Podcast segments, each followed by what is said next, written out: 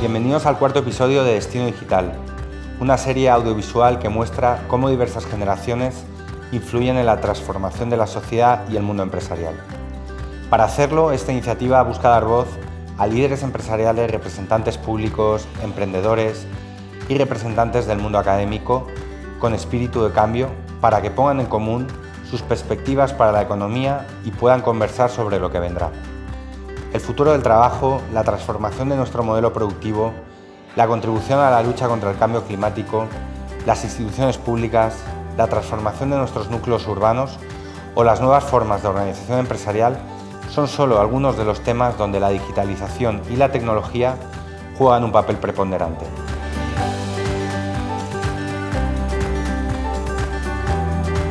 En el programa de hoy hablaremos sobre emprendimiento e innovación la importancia de la escalabilidad de las empresas.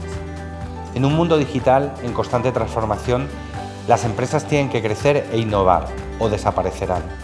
Nuestro país ha crecido exponencialmente un tejido empresarial con emprendedores, nuevas empresas, inversores y tecnólogos que están situándonos internacionalmente como un territorio creativo y de oportunidades. Hoy además atenderemos especialmente al crecimiento e impacto de las denominadas scale-ups un concepto nuevo que describe a aquellas startups que han pasado a ser campeones globales en crecimiento. Soy Miguel Ferrer y para hablar de estos temas hoy tenemos con nosotros a Paloma Vila y Miguel Arias, dos profesionales con una amplísima trayectoria que voy a tratar a continuación en nuestro programa Destino Digital, promovido por A Digital y Telefónica. Paloma es una de las personas que lidera en España la comunidad internacional de emprendimiento Endeavor un espacio que está ayudando a fundadoras y fundadores de empresas emergentes españolas a desarrollar sus carreras y a impulsar el crecimiento de sus organizaciones.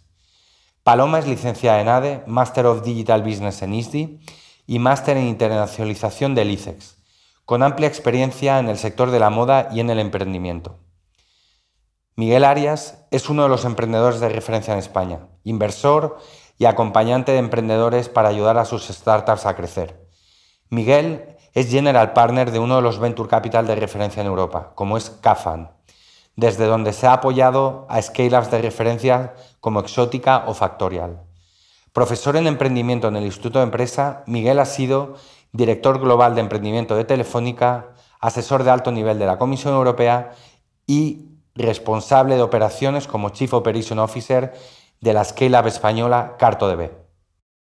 España está bien posicionada en lo que se refiere a la capacidad de generar ideas y talento. Tenemos un nuevo tejido productivo en nuestro país basado en la innovación, el impacto generador de prosperidad. Nuestro ecosistema emprendedor es uno de los más sólidos de Europa, pero todavía cuenta con algunos retos y desafíos. ¿Es la sociedad consciente de la transformación y aportación que conllevan las startups y scale-ups, su talento y fundadores? Pues yo aquí voy a responder un poco a la gallega. Eh, sí, en cierto sentido, y no en otros, ¿vale? Sí, creo que cada vez la sociedad es más consciente porque ya contamos con referentes a nivel nacional, pues como puede ser Óscar Piego, Juan de Antonio o incluso Pablo Fernández, por, por citar algunos ejemplos. Y creo que estos están realmente inspirando a las nuevas generaciones y fomentando el emprendimiento y que realmente se lo planteen como una carrera profesional, ¿no? Pero luego, por otro lado, sí que me da la impresión de que hay que hacer mucho todavía en, digamos, en el imaginario que tiene la sociedad sobre el emprendedor, ¿no? Creo que hay que trabajar mucho en la imagen y en Endeavor, de hecho, es uno de los ejes estratégicos de comunicación, ¿no? Mm, creo que todavía la gente piensa que el emprendedor es un poco pues, un chico con una sudadera, eh, incluso un poquito friki. En un garaje. En un garaje. Y que quiere montar esa empresa pues para venderla y enriquecerse, ¿no? Un poco para dar el pelotazo. Cuando tenemos un montón de ejemplos que demuestran lo contrario, ¿no? Como que de hecho ante esos eventos de liquidez, ¿no? Esos exits, de hecho eh, muchos de ellos o vuelven a, emprender o incluso montan fondos de Venture Capital como Iñaki Arrola con Cafán, eh, Ander Michelena con Olairon, eh, José del Barrio con uh, Xama y Pata. O muchísimos ejemplos, ¿no? Que de hecho vuelven a invertir esa liquidez, digamos, en el ecosistema, ¿no? Sí, yo, diría, creo que se ha avanzado mucho, ¿no? Ya la startup está en el imaginario colectivo. Se sabe lo que es un emprendedor, una emprendedora, se sabe más o menos qué es lo que hacen. Yo creo que la, la red social, la película aquella de Facebook ayudó mucho, ¿no? Para que mi mujer entendiera también, oye, eso es lo que, lo que haces en el día a día.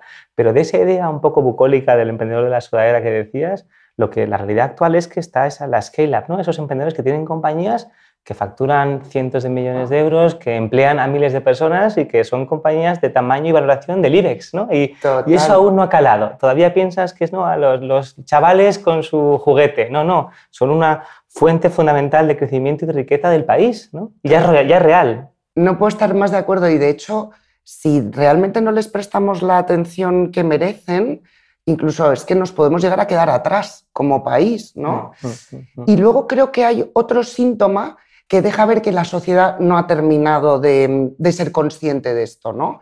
Que es, por ejemplo, tenemos un paro juvenil bastante elevado en España y luego, por otro lado, nos dicen los fundadores de Scale Ups que el mayor reto que tienen es la captación y retención de talento, en especial de talento tech. Y en paralelo están bajando los estudiantes de, de carreras STEM. Entonces, si la sociedad fuese 100% consciente de esto, pues haría por casar la oferta con la demanda, ¿no? Había un, estudio de, la Unión Europea que decía que se van a generar 3 millones de empleo por scale-ups en Europa en los próximos años. ¿no? Y son, como tú dices, empleos técnicos, cualificados y muy bien pagados. ¿no? Y además España es un sitio muy interesante para atraer más talento digital de otros países y que lo hagan desde aquí. O sea que yo creo que la oportunidad es enorme. La oportunidad es enorme y si realmente fomentamos este tipo de carrera y le hacemos ver a la sociedad que eso es lo que se necesita, mm. acabamos con el paro, no tenemos que ir a buscar el talento fuera, eh, las, eh, las scale-ups o las startups no estarían como todo el rato citando este como el mayor reto. ¿no? Mm, mm, mm. Así que sí, es consciente, pero queda mucho por hacer. Muy de acuerdo. ¿Qué ha pasado en España en los últimos 15 años para que se haya incorporado una visión compartida sobre potenciar el emprendimiento, la innovación y una nueva cultura empresarial? ¿Por qué concurren estos tres elementos en el mundo startup? Fíjate, 15 años, ¿no? Yo llevo en el ecosistema pues casi 20 años, ¿no? Y hace 20 años emprender tenía que ser un hobby o un trabajo part-time, ¿no? Nadie se imaginaba que eso era una actividad eh, seria, ¿no? Eh, y, en estos años ha cambiado tantísimo el ecosistema en temas de sofisticación de los emprendedores, ¿no? Que son capaces de crear proyectos internacionales, acceso a financiación, que antes había dinero para, para crecer las compañías, eh, acceso al talento, cada vez más gente quiere montar compañías o trabajar en compañías, ¿no? ya no es solo trabajar en la grande, sino también trabajar en compañías más pequeñas. Y yo diría una visión de un mercado más global, que antes pensábamos mucho solo en España o en hacer algo aquí alrededor de nosotros y ya se piensa en, un mercado internacional, en hacer campeones globales. O sea que yo creo que el cambio es brutal en, mindset, ¿no? en mentalidad casi de, lo que tenemos. ¿no? lo, que, lo que creo que si pienso en esa evolución tan fuerte eh, que genera pues, un montón de, oportunidades, aún nos faltan algunas cosas. Yo creo que todavía nos falta creérnoslo un poco más, ¿no? pensar que realmente esos campeones pueden ocurrir desde España en todas partes, aprender de los modelos que decías tú antes, la gente que ya lo ha conseguido, por qué y lo puedo hacer yo también. Y nos falta financiación a escala. Yo creo que la scale-up, este nuevo animal de que estamos hablando ahora todo el mundo, ¿no? que ya no es la startup, sino que es una compañía que ya tiene fit de mercado, que ya tiene un crecimiento más establecido, que ya sabe a qué juega por lo menos. ¿no? Yo creo que la diferencia entre la scale-up y la startup, en las startups están los genios y los locos todavía por diferenciar, en la scale-up ya se sabe a qué se juega, ¿no? por lo menos. Totalmente. Y lo que le falta ahí todavía es que haya más financiación para apoyar esos proyectos, que la hay fuera de España, pero que no hay tanto aquí. Y, hay una realidad que hemos visto en Alemania, en Francia, en los nórdicos, ¿no? en los países del norte de Europa, cuando hay más fondos locales, se genera más empleo y riqueza local. No sé lo que veis en Endeavor también vosotros en otros países. Total. No, no, estoy 100% de acuerdo contigo y creo que eso, de hecho, estamos todos de acuerdo, ¿no? En que ha sido una evolución fulminante eh, bueno, en términos de inversión y demás, pero, pero creo que también hay un aspecto, o sea, antes, hace 15 años, por ejemplo, voy a citar el caso de Twenty, ¿no? que más o menos casa la fundación por esa época. ¿no? Ellos los referentes los tuvieron que salir a buscar fuera, ¿no? O sea, ellos miraron a Silicon Valley ¿no? y dijeron, oye, este modelo, esta manera de trabajar, esto tal, me lo traigo a España, ¿no? Y entonces, bueno, oye, Twenty escala a nivel regional, exitazo, el Facebook español, tal, no sé qué, y luego venden, ¿no? Oye, un éxito que para la época no estaba nada mal, pero que tampoco es que sea eh, una cosa brutal. Y la gente cree que ahí acaba la historia de Twenty. los ciclos, ¿no? y para nosotros es justo lo contrario. Ahí empieza la historia de Twenty, ¿no? Una vez más, ante este evento de liquidez, ante este éxito, sus fundadores fundan otras empresas, eh, invierten en otros emprendedores, o sea, como que empiezan a crear un ecosistema a su alrededor, incluso, oye, ex empleados, nada más y nada menos, que fundan Jovan Talent años después, ¿no? Este es el famoso efecto multiplicador que, que mm, hemos demostrado que existe en Endeavor, ¿no? Con nuestros mapas del ecosistema y demás, que midimos todas esas interacciones. Y es que es verdad, ¿no? Y entonces, claro, ahora estamos viendo los frutos de lo que pasó hace 15 años con Twenty, ¿no? Y están apareciendo nuevos Twenties. Sí, me gusta, más que llamarlo las mafias, ¿no? Son esas redes de pares de confianza que cross-polinizan el ecosistema, ¿no? Y cuando has sido empleado en una compañía como Twenty, has aprendido a escalar. La gente pregunta a veces, ¿qué significa escalar una compañía? Hay, hay una manera de verlo, es cuando tú sabes esquiar, eh, lo que sabes en realidad es cómo coger velocidad en la pendiente y usar esa velocidad para girar mejor, ¿no? Sí. entonces, en realidad, la velocidad te ayuda para dirigir mejor el giro. Cuando no sabes esquiar, cada giro es un mundo y tienes que ir ahí haciendo la Te estás jugando la vida. Cada giro es mejor la vida, ¿no? Entonces, no te atreves a ir rápido, no puedes. Cuando has vivido esa bajada de pendientes tan rápidas que era un 20 o, en su momento mucha gente 20 acabó en carto y luego, ¿no? Esa, esa evolución, cuando montas la tuya o trabajas en otra, tú ya sabes esquiar más rápido. ¿no? Entonces puedes acelerar el siguiente paso, lo cual significa que 20 alcanza un tamaño, la siguiente generación un tamaño mayor, la siguiente tamaño mayor, ese ciclo virtuoso de rinse and repeat ¿no? que ocurre en el ecosistema que vivimos ahora. ¿no? Es una scale-up es el germen de muchas scale-ups en el futuro. Exacto. Y si tú pones como el campo adecuado, digamos, ellos mismos van con su propia inercia a crear ecosistemas a su alrededor, como estamos viendo con Cabify, en el Mapping Spain Tech Sector, eh, mapeamos que de Cabify han salido más de 40 compañías, y compañías fundadas por ex, eh, empleados. De Globo, más de 20. Y, y, bueno, y lo que les queda, ¿no? Y todo esto, o sea, al final, como es multiplicador, vamos a verlo cada vez más, ¿no? Y oye, y por ejemplo, antes que hablábamos de Jovan Talent, porque todavía no le ha dado tiempo, pero me encantaría repetir el estudio dentro de 15 años. Venimos, venimos dentro de 10 años a hablar de esto, a ver Exacto, citarnos. sí, sí. La financiación e inversión en España se ha transformado. ¿Cuál es el papel de los venture capitals, del sector público y de otros mecanismos de financiación en las diversas fases de crecimiento de las startups y de las scale-ups?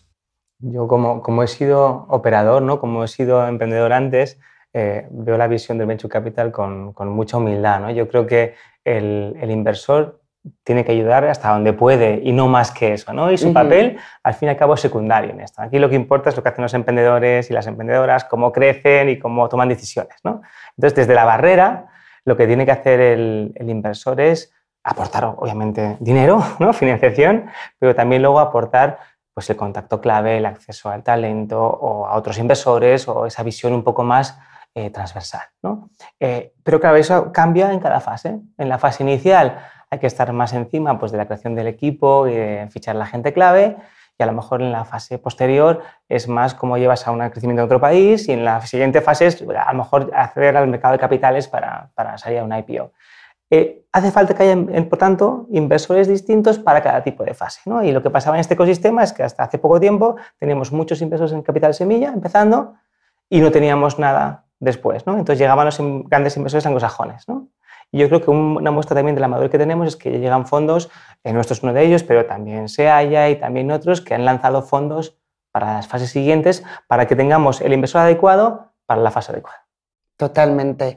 Y efectivamente, solo por también por, completar, creo que en España es importante destacar en la fase de creación el rol que tienen las entidades públicas. ¿no?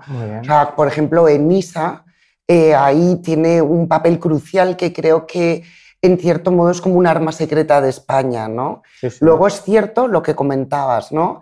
que hay que acompañar a los fundadores y a las startups en todas sus fases. Entonces, eso está muy bien para, para la creación, pero efectivamente lo que venías comentando, ha evolucionado de tal manera nuestro ecosistema de Venture Capital que ya acompañáis ¿no?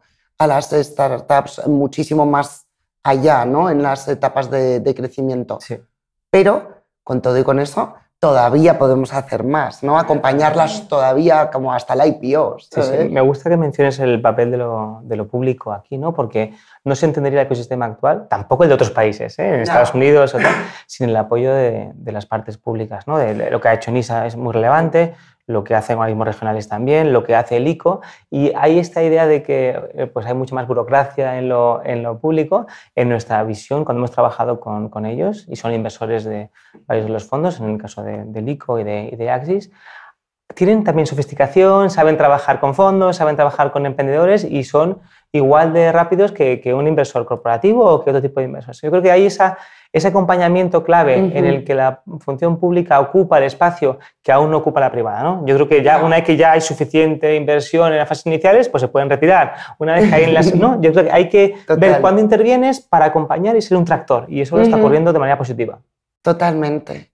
Y nada, y yo creo que, o sea, que mm, a pesar de la coyuntura y todo, eh, creo que, que vamos por muy buen camino. O sea, y que realmente cada vez va a haber más fondos y, y- y más liquidez para acompañar a las, a las scale-ups, pues como decíamos, hasta la IPO, ¿no? Sin tener que recurrir a- al inversor extranjero o no tanto. Me decía un, un inversor francés hace muy poco que, que ven a España ahora como estaba Francia hace 4 o 5 años. ¿no? Y hemos visto el boom que ha ocurrido en Francia Ujú. a nivel de compañías más grandes, de financiación, de, de expansión.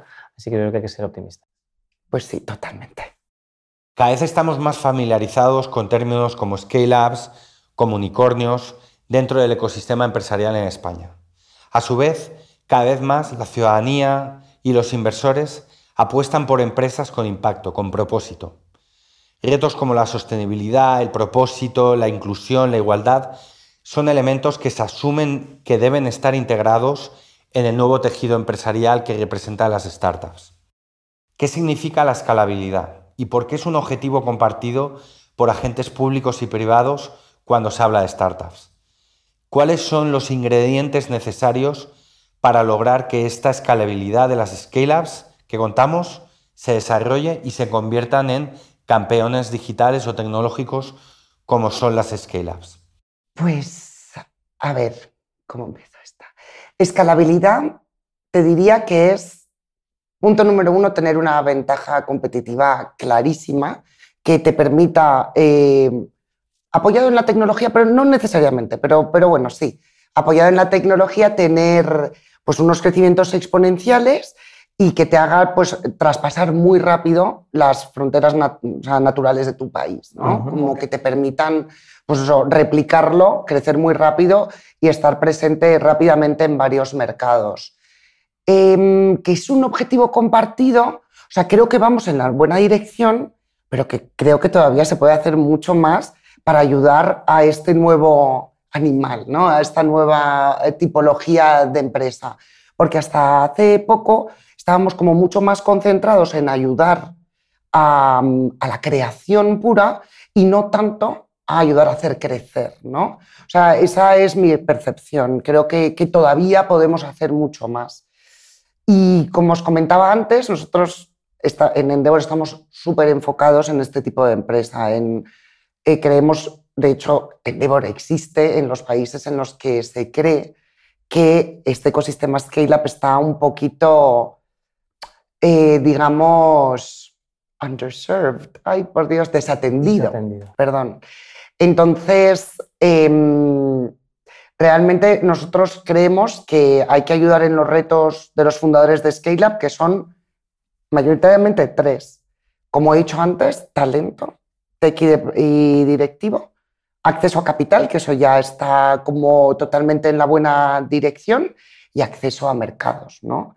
Y es precisamente en las, son los tres pilares que ayuda Endeavor a, a las empresas. Me gustan esos, como esos, ingredientes de la escalabilidad, ¿no? el, capital humano, el capital económico y, y, mencionabas también el, el acceso a, clientes, ¿no? la, la, distribución, la distribución, por decirlo así. ¿no? Y añadiría que hay, hay dos más para mí. Hay, hay uno que es el, la tecnología, y es, la has mencionado tú un momento como la tecnología como diferenciador, tiene que haber acceso a plataformas tecnológicas sobre las que puedas montar tu proyecto, sea el cloud, sea el Internet de las cosas, sea la inteligencia artificial como plataforma. Tiene que haber plataformas sobre las que yo pueda montar un modelo de negocio, ¿no? si no es difícil. Tiene que haber acceso a esa plataforma en tu país, si no es, es complicado. ¿no? Y aquí tenemos una ventaja con el acceso a fibra y a conectividad que tenemos en el país, hay una ventaja diferencial. Eh, y lo último es, es la regulación. ¿no? Tiene, que haber, ¿no? Tiene que haber reglas del juego que permitan que estas compañías se conviertan en campeones globales. ¿no? Si tienes demasiado encorsetamiento, además haces cosas nuevas que a lo mejor no están previstas y la regulación tiene que adaptarse a ti, es muy importante que el regulador entienda que tiene que haber pues una cercanía con las esquelas para ayudarlas. ¿no? Ahí en, Francia han hecho una gran labor definiendo cuáles son las esquelas clave para tener un diálogo con ellas. Y aquí también, ¿no? desde la Secretaría de Estado eh, de Carmen Artigas, desde lo que está haciendo Paco Polo con, ¿no? con la Oficina del, Emprendedor, ese diálogo directo con la esquela, porque su reto es distinto al reto de la startup. ¿Qué te pasa cuando creces? ¿Qué problema tienes con las stock options a escala? Eh, ¿Cómo fichas a esos ejecutivos de fuera para que vengan aquí? ¿Qué, son retos distintos y ponen, eh, tensionan más ¿no? lo que pasa con la regulación y es importante crear algún tipo de fast track para ellas, de, de test bed donde puedan probar cosas para que luego las hagan a manera global. Así que yo creo que, que hablando de ingredientes es claridad, muy de acuerdo con esos, pero la regulación también está como el No es, lo que pasa es que como en esa no puedes incidir tanto. Bueno, algo hay que intentarlo, ¿no? Pero 100% funciona, poco a poco funciona, ¿no? Bueno, y vamos en súper buena dirección, eso está clarísimo. Pero sí, efectivamente, no, 100%, ¿eh? No lo había dicho porque ahí desde Endeavor poco podemos hacer. Bueno, hay que, somos prescriptores de lo que creemos que hay que hacer, ¿no? Y, y, cuanto más escuchen los poderes públicos de todos los partidos, mejor, ¿no? Sí, sí, sí, ¿Cómo veis este alto crecimiento empresarial con el promover que las empresas sean conscientes de lo que se espera desde sus entornos? Es decir, materia de sostenibilidad, contribución social o inclusión ¿Cómo están estas empresas denominadas scale-ups y startups para estar integradas en todas estas expectativas?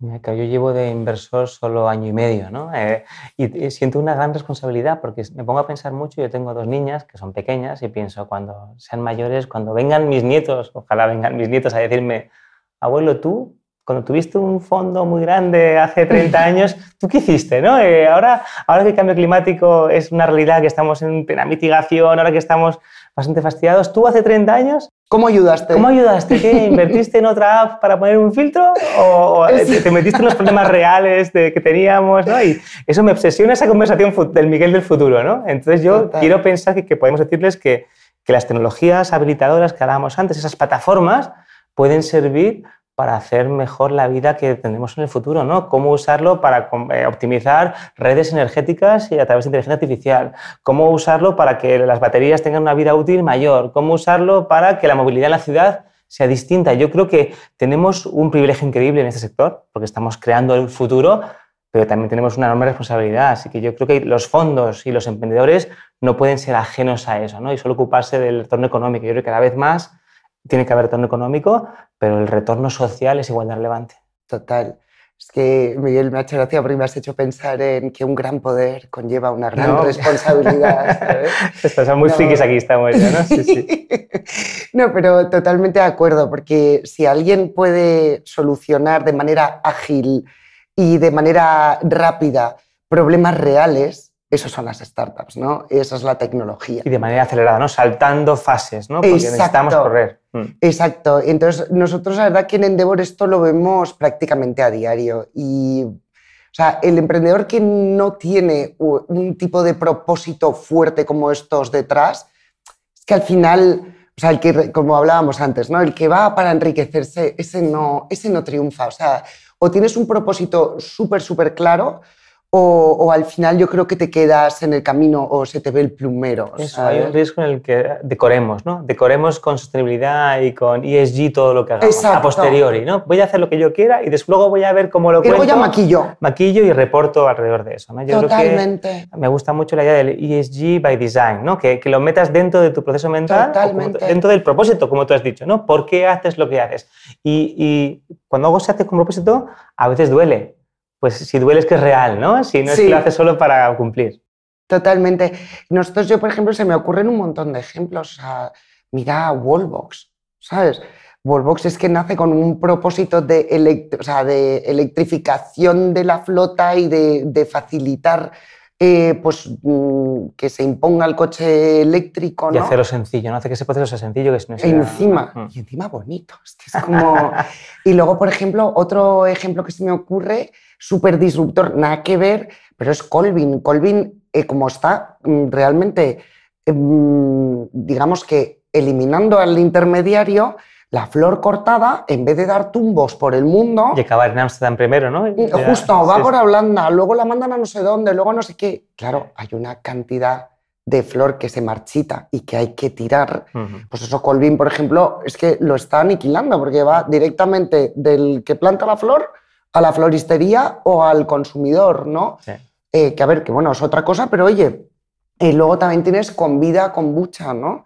O sea, Bea es una fuera de serie que básicamente en su pueblo fregenal ha montado una fábrica que está dando empleo a todas las mujeres del mundo rural que se habían quedado pues, eh, sin trabajo o tenían acceso a unos trabajos pues, pues muy poco cualificados. Y ahí están trabajando en Convida, que encima Convida eh, es que es propósito de principio a fin, porque Convida dice, acabemos con los refrescos mega azucarados y tómate esto que es sanísimo, ¿no? O sea, que al final como que yo creo que hay un montonazo de ejemplos en los que se ve, ¿no? Cabify, por favor, es en plan usar un mismo activo 20 veces en vez de cada uno con su coche.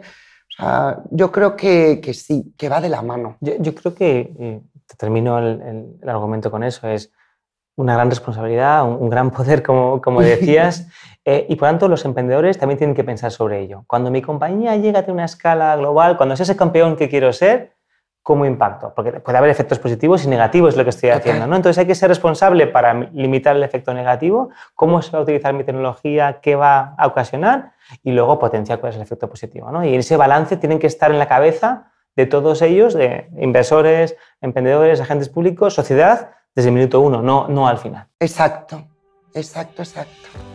Paloma Vila, manager de comunicación y marketing de Endeavor España. Miguel Arias, general partner de Cafan. Muchísimas gracias por vuestro diálogo, por vuestras ideas sobre algo tan importante como es el nuevo modelo productivo que tenemos en nuestro país.